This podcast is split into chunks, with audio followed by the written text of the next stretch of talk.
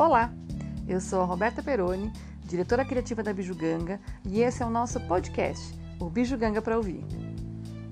Nosso tema de hoje a gente vai conversar, vamos falar um pouquinho, né, sobre influenciadoras e blogueiras. A gente vai contar desde o início lá como é que essa história surgiu, é, até hoje como é visto esse mercado. É, já adianto para vocês que tem muita opinião pessoal nessa história, muito do que eu acredito, da minha visão particular.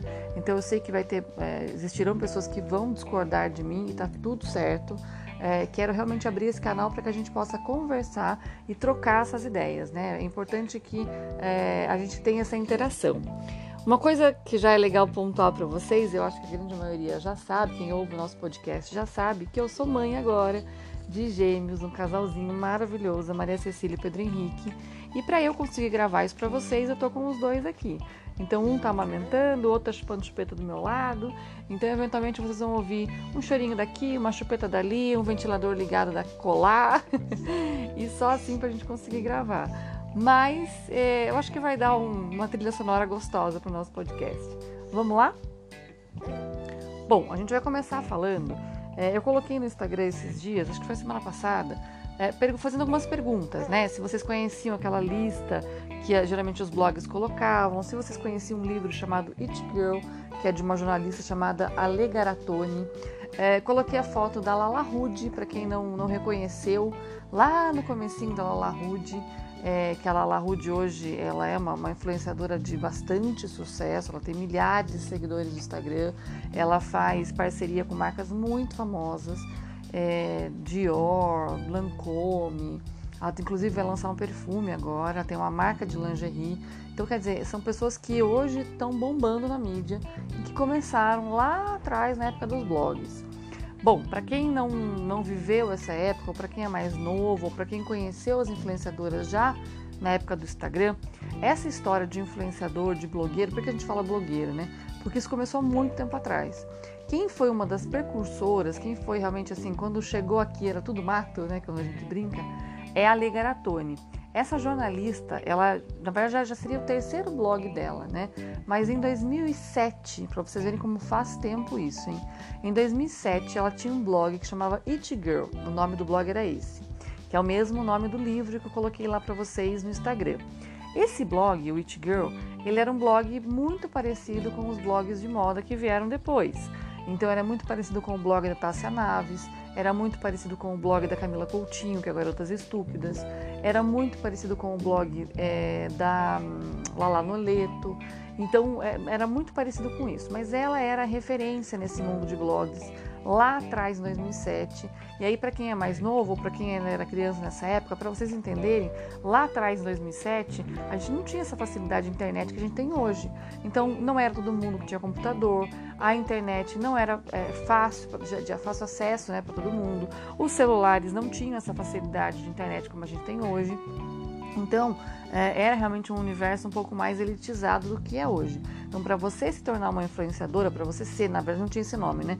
Mas para você ser uma blogueira, você tinha que ter todos esses recursos à mão. Então, realmente era um pouco mais elitista. E aí, na época do It Girl, a Ale Garatoni, ela é, deu nome, deu voz a todas essas influenciadoras que vieram depois, na verdade que é, viviam né, nessa mesma época, começaram os blogs mais ou menos na mesma época, é, junto com a Legaratone, mas quem era a, a, o líder ali, vamos colocar entre aspas, ela era a Ali. É, nessa época ela, ela cunhou esse, esse nome, que era o It Girl, né, essa, essa gíria, que era para definir essas meninas bem-nascidas da raiz. Eu acho uma palavra péssima essa bem-nascida, né? Mas enfim, todo mundo é bem-nascido. Mas que eram privilegiadas, melhor dizendo. Então essas meninas que eram privilegiadas, que nasciam em berço de ouro, que eram muito ricas, é, e que tinham algo a mostrar. Então elas tinham que mostrar o lifestyle delas, que era é, mostrar o meu dia a dia, mostrar o que eu faço, mostrar é, as roupas que eu tenho. Então começou mais ou menos nessa história. Então a Lê começou com esse blog. É, o It Girl era o nome dado a essas meninas que antigamente, bem antigamente, quem é da minha, da minha idade, 30 e poucos anos vai, vai lembrar, eram as famosas patricinhas. Então mudou, em vez de chamar Patricinha, agora chamava It Girl. Então houve essa, essa mudança de nome. Na época, para vocês terem uma ideia, quem eram? eram eh, seria a Tássia Naves, as irmãs Tranquese, que é a Marcela e a, Luciana, se eu não me engano, que eram as filhas da dona da, da, das Lu, era a. Como é que é o nome dela? Aquela que é amiga delas. Helena Bordon. A Helena Bordon. É, então eram todas as meninas que eram das famílias quatrocentonas de São Paulo, as mais ricas e tal. Então ela falava sobre essas meninas.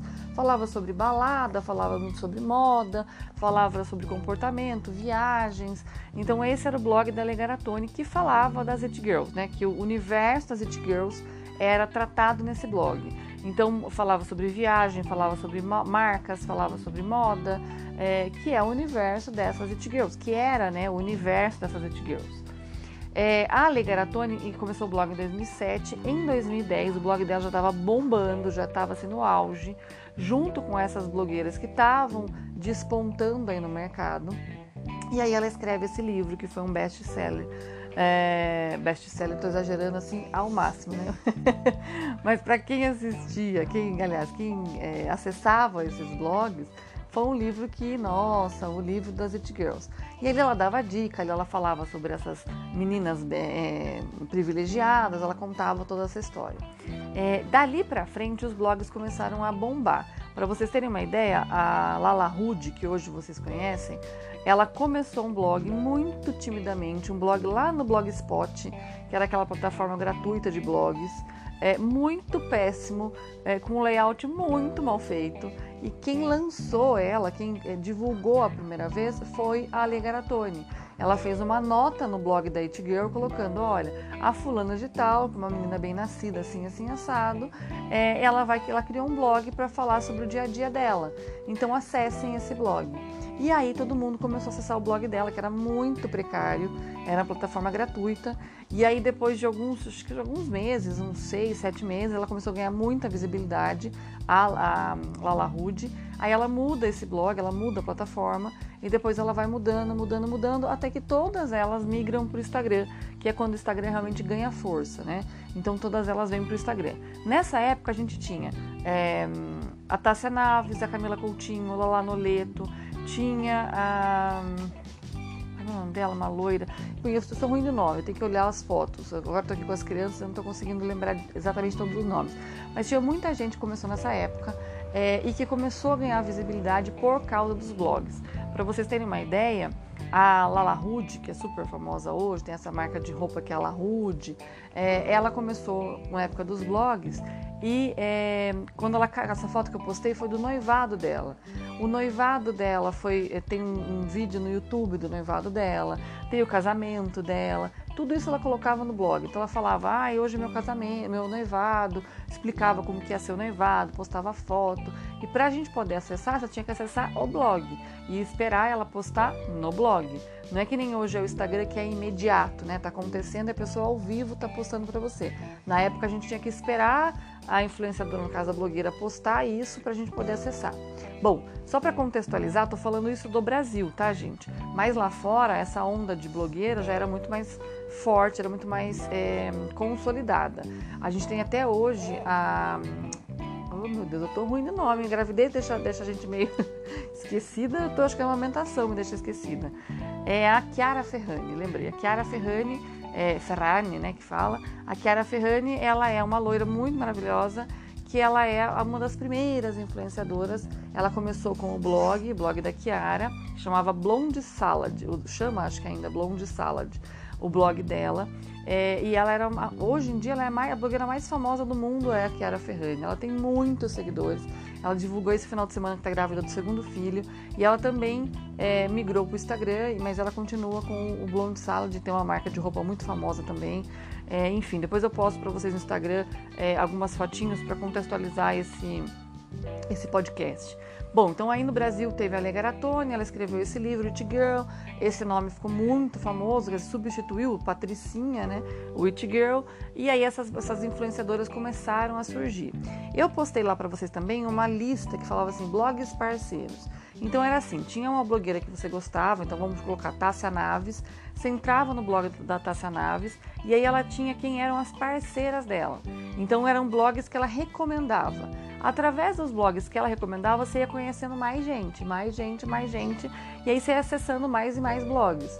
Eu lembro que tinha uma época que eu acessava quatro, cinco blogs por dia para saber o que, que, eles tinham postado, o que cada uma tinha colocado. E aí depois que eu fazia a minha leitura diária dos blogs, eu lembro que eu olhava e falava, deixa eu ver quem que elas indicam. E aí eu ia conhecendo outros blogs. Então é a mesma coisa que o Instagram faz com a gente hoje, né? Elas tagueiam ou uma marca ou alguém e você vai seguindo quando você vê que você já está lá descobrindo a, a, prima distante de quinto grau da pessoa. No blog era a mesma coisa, você começava a seguir através dessa lista e quando a gente ia ver, quando a gente ia perceber, você já estava longe, já seguindo esse povo, né? Então era mais ou menos isso. E aí quando o Instagram ele é, começou a se consolidar no Brasil, as pessoas realmente começaram a acessar o Instagram, entender a importância do Instagram, né? É, ele, a plataforma criou uma importância muito grande de mídia e de negócios também, então todas elas migraram para o Instagram. Algumas não mantêm mais o blog, outras mantêm ainda o blog. Então eu sei que a Tassia Naves ainda tem, é, aquela Nativosa, ela tem ainda o blog. É, a Nativosa dessa época também, ela é lá de trás. É, eu a conheço antes do casamento dela. Ela postou sobre o casamento, depois ela postou sobre a gestação. Eles tinham na época era, famo, era comum eles fazerem diário. Então tinha assim, diário da gravidez. Aí eles faziam, escreviam no blog como que estava a gravidez. Diário do casamento, diário do noivado. É, texto de chorinho aí do lado, né? Então você tinha aí os diários, era bem interessante. Você tinha que esperar a pessoa postar, aí você ia lá e acompanhava a gestação. Hoje você vê a pessoa fazendo ultrassom, né? Então era bem diferente esse universo. Aí, gente, bom, como a gente tava. É, eu tive que parar aqui, agora eu tô fazendo uma edição aqui, sei se vai dar certo. É, então, o universo era outro, né? O mundo era outro. Bom, naquela época, assim como hoje, tinha muito preconceito contra essas influenciadoras, né? Contra essas blogueiras. Porque como eram meninas muito bem nascidas, eram meninas que tinham é, é, dinheiro, que vinham de família tradicional e tudo mais, então era aquela história, ah, você não precisa disso, né? E era um universo que, teoricamente, era um universo que é, era considerado muito fútil, que era moda, era é, lifestyle, viagens, então era decoração, então era esse universo que teoricamente era visto como muito fútil. Então o preconceito contra essas blogueiras era muito grande, tinha assim, um preconceito muito maior até do que tem hoje, né, do que existe hoje.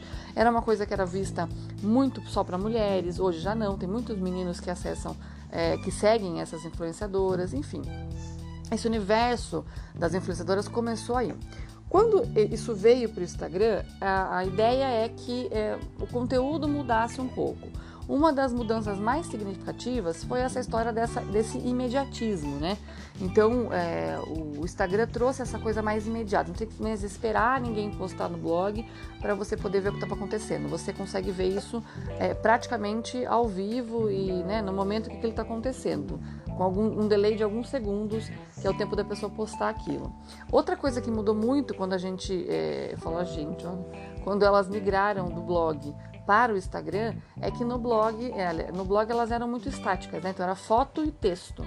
Quando vem para o Instagram, elas ganham voz. E aí você começa a ouvir essas influenciadoras, a ver quem elas são é, se mexendo e falando, né? Então esse avatar ganha movimento e ganha voz é, diferente do que era no blog, que era só foto e texto. Então isso também ajuda a consolidar uma imagem é, de uma coisa mais real, né? Não aquela imagem mais inatingível daquela influenciadora, mas uma coisa mais, olha, ela é uma pessoa de carne e osso, ela tem seus desejos, suas vontades, sua opinião, principalmente, porque elas começaram a emitir mais opinião. É, então ficou um pouco mais interessante de, de, de se acessar e de se é, compartilhar, aliás, melhor dizendo, vai, de consumir esse conteúdo. Ficou mais legal consumir esse conteúdo. Isso lá no início do Instagram, quando elas começaram a migrar para o Instagram, né? Bom, algumas, então, como eu já falei, deixaram o blog de lado, outras acabaram continuando com o blog, mas mudou um pouco essa postura. E aí, o que aconteceu? De é, blogueira e it girl, elas se tornaram influenciadoras, que foi um nome dado para essas pessoas que influenciam você de alguma forma. Então, ou ela te influencia a consumir um produto, ou ela te influencia com o estilo de vida dela, ou ela te influencia é, com a forma como ela encara as coisas, é, com as opiniões. Então, aí você começa a ter esses influenciadores. O nome muda para influenciador. E aí surge muita gente nova, porque com o acesso da internet, com a facilidade do acesso à internet, muita gente podia também mostrar a cara e colocar seu conteúdo lá. Diferente do que era antes uma coisa muito elitista, é, isso se torna uma coisa mais popular. Então, muita gente acaba é, entrando para esse universo das influenciadoras. Algumas ainda seguem essa coisa mais raiz, que é a coisa da moda, né, que foi onde surgiu esse universo. Outras pessoas migram para outros caminhos. Então você tem influenciador aí, é, mães, né, que seguem só o estilo de vida para mães, tem influenciadoras que são de comida natural, tem influenciadora que é só de exercício, tem influenciadora que é só de maquiagem, tem influenciadora que é de viagens. Então, cada uma seguia um nicho, né? escolher um nicho específico, e essa facilidade do acesso à internet, o celular e tudo mais, fez com que isso se tornasse mais comum. Então, ficou mais fácil você ter esse acesso. E aí, a, a, essa história do nicho, né, de se tornar essa coisa mais nichada, ficou mais é, interessante. Você escolhe para quem você quer falar. E aí fica mais interessante esse processo. Bom, eu estou falando isso é, lá em 2016, 2017, 2015, por aí, tá? É, aonde isso se tornou assim muito forte, isso realmente foi um boom é, das influenciadoras, onde elas ganharam muitos seguidores, onde elas ganharam muita visibilidade. Então esses anos foram anos de ouros para essas influenciadoras. O que aconteceu de um tempo para cá? E isso é uma opinião muito particular, tá, gente? É, eu sei que muita gente vai discordar e tá tudo certo. Depois até venho aqui no meu Instagram pra gente poder conversar, coloca a opinião de vocês, por que, que vocês não concordam. É legal a gente trocar essas figurinhas. Bom, de um tempo pra cá, as pessoas começaram a entender que essas influenciadoras, principalmente as raízes, né, as mais antigas, é, como elas tiveram uma visibilidade muito grande, elas já eram é, pessoas privilegiadas, esse privilégio ele só aumentou. E aí esse abismo também se tornou um pouco maior. Então, por exemplo, vou dar um exemplo, tá? Todas elas estão fazendo de um tempo para cá, quem a, quem a segue vão, vão entender o que eu estou falando. Fazem propaganda é, de uma empresa que chama Clínica Seven, que é uma clínica de emagrecimento. É uma clínica estética que também tem nutricionista e tal, mas é focada mais para emagrecimento todas elas fazem Clínica 7. Então, ah, eu fui na Clínica 7, eu fiz minha dieta na Clínica 7, não sei lá na Clínica 7. Quando você liga lá na Clínica 7 para fazer um orçamento, para tentar entender qual é o valor, os valores giram em torno de 5 a 10 mil reais. E aí eu pergunto para vocês, quem é que tem hoje 5 a 10 mil reais para pagar uma Clínica 7 para fazer uma dieta? Você não tem. Aí ela mostra a casa dela. As casas são casas nababescas. E a grande maioria a gente sabe que mora em casas mais simples, casas muito gostosas, confortáveis, mas casas mais simples. Então você vê um universo ali, então fala, ah, eu adoro o verão. Você vai ver tem cinco ar-condicionados na casa da pessoa e você tá com um ventilador na sua sala pequeno para cinco pessoas é, espalhando ar quente. Aí ela fala, ah, é porque eu vou, amanhã eu vou para Nova York. E aí você, você para conseguir ir para a praia tem que fazer o orçamento e vai demora um ano para conseguir voltar para Mongaguá. Então assim, é, acontece muito essa, essa. destoou demais, então o abismo ficou muito grande. E com a pandemia, esse abismo se tornou muito maior. Porque aí começou a ficar claro que se elas não têm a loja para fazer provador, se elas não têm é, aonde ir, se elas não têm para onde viajar, para onde ostentar, elas perdem o conteúdo. Então, por exemplo, esses dias antes de gravar o podcast, eu comecei a acessar muito o, o Instagram da Tássia Naves. Fazia tempo que eu não entrava e eu comecei a ver os stories dela. Durante o dia, ela faz praticamente uns 10 a 15 é, publis, né, que a gente chama, que é quando você divulga algum produto. E desses publis, poucos deles são sinalizados, que é o que a gente chama de você, olha, eu estou fazendo uma propaganda, estou avisando com uma propaganda. Então, isso também se tornou uma, uma coisa problemática para as influenciadoras, porque a grande maioria não sinaliza por publicidade, faz a propaganda e não fala que está fazendo. Então, é como se eu estivesse colocando, mostrando alguma coisa e não falo que aquilo é, é como é que fala? Estão me pagando para falar aquilo. Então, ai, tome o desinchar. E eu não tomo o desinchar.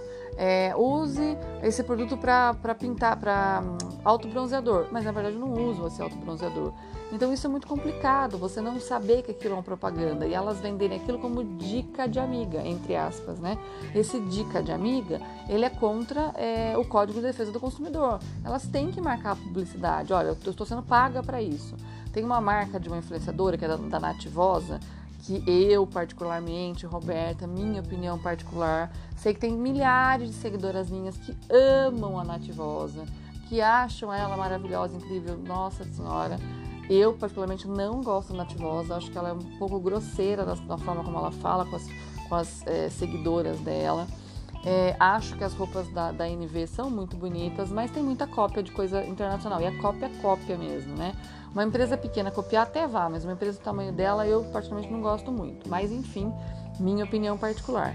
A Nativosa, ela tem uma marca que é a NV, que é uma marca de roupa que hoje em dia é, é uma das marcas mais lembradas do Brasil, embora os preços sejam altíssimos e exorbitantes.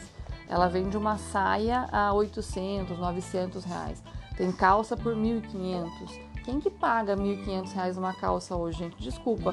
Eu, de, de, amigos meus que eu conheço, não amigos íntimos, né? Mas pessoas que me seguem, eu devo ter duas ou três que consigam comprar roupa dela. Até hoje, eu só vi a Manu Lima usando, é, postando que comprou uma roupa dela. Do resto, ninguém mais postou nada dela. Então, quer dizer, é uma coisa muito cara, é muito fora da realidade as roupas que ela vende. Mas são roupas muito bonitas e tudo mais. Eu, eu gosto das roupas dela. Acho que a, que a marca tem roupas lindíssimas. Ela realmente dita tendência é, aqui para o mercado nacional, mas acho que é um valor exorbitante. É, e aí tem essa história. Então o que, que acontece? Ela, ela, as influenciadoras, as amigas dela, influenciadoras, Tassia Naves, as Tranquese, elas são pagas para postar a roupa da Nath.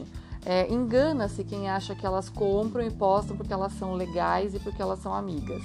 É, negócios, negócios, amizade à parte.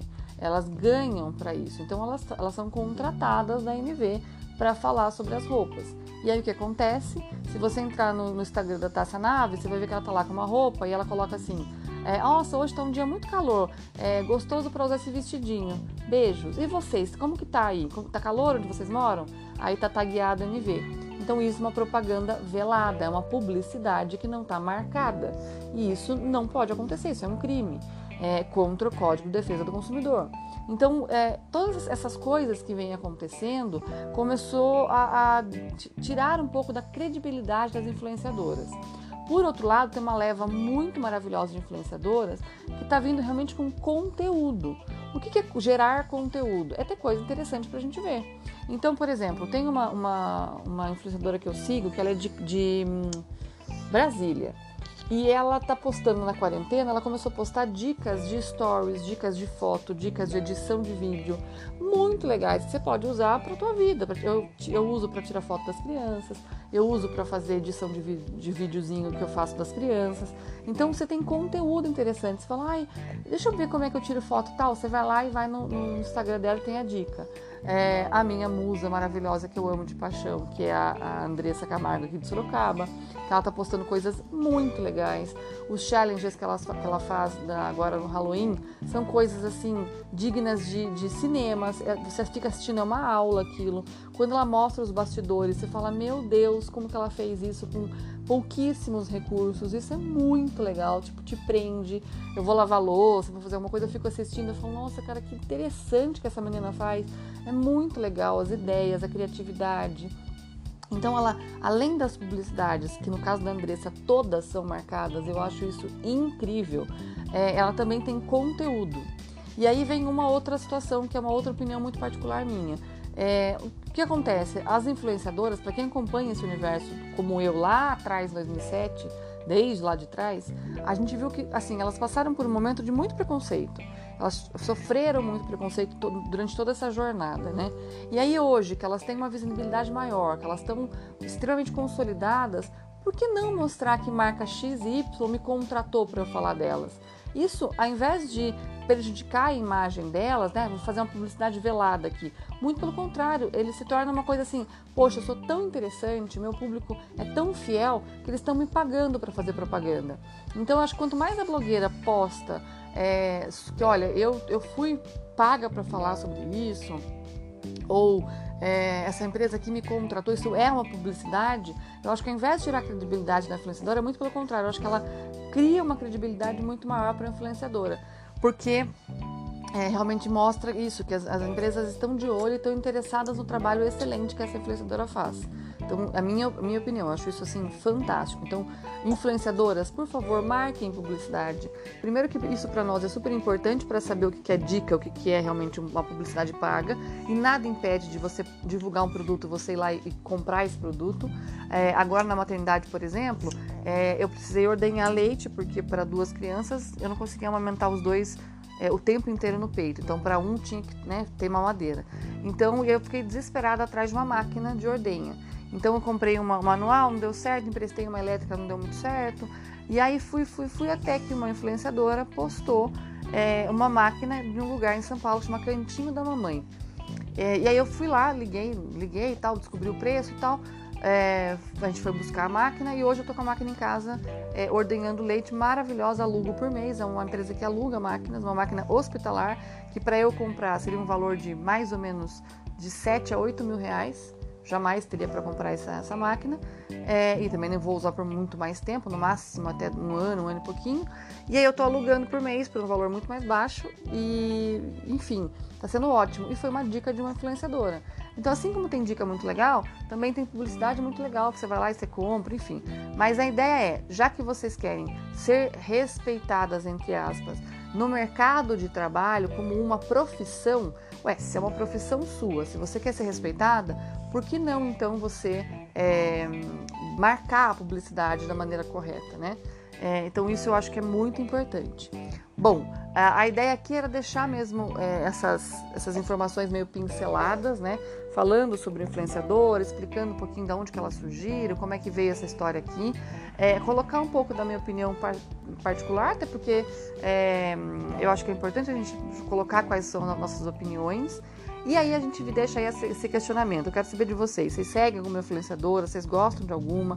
O que é que vocês não aguentam mais é, ouvir de influenciadoras? O que, que vocês não aguentam mais ver? O que, que vocês acham super legal e que vocês querem continuar vendo de influenciadoras? Fica aí nosso bate-papo de hoje. É, mandem mensagens, mandem notícias. Um nenê dormiu só para informar vocês e o outro ainda tá mamando. um beijo e vamos, vamos é, trocando figurinha aí, tá bom? Esse é, foi o Bijuganga pra ouvir. Eu tô meio perdida aqui com esse neném mamando, mas é isso. Beijo, beijo, beijo. Tchau. Bijuganga pra ouvir, tá no ar.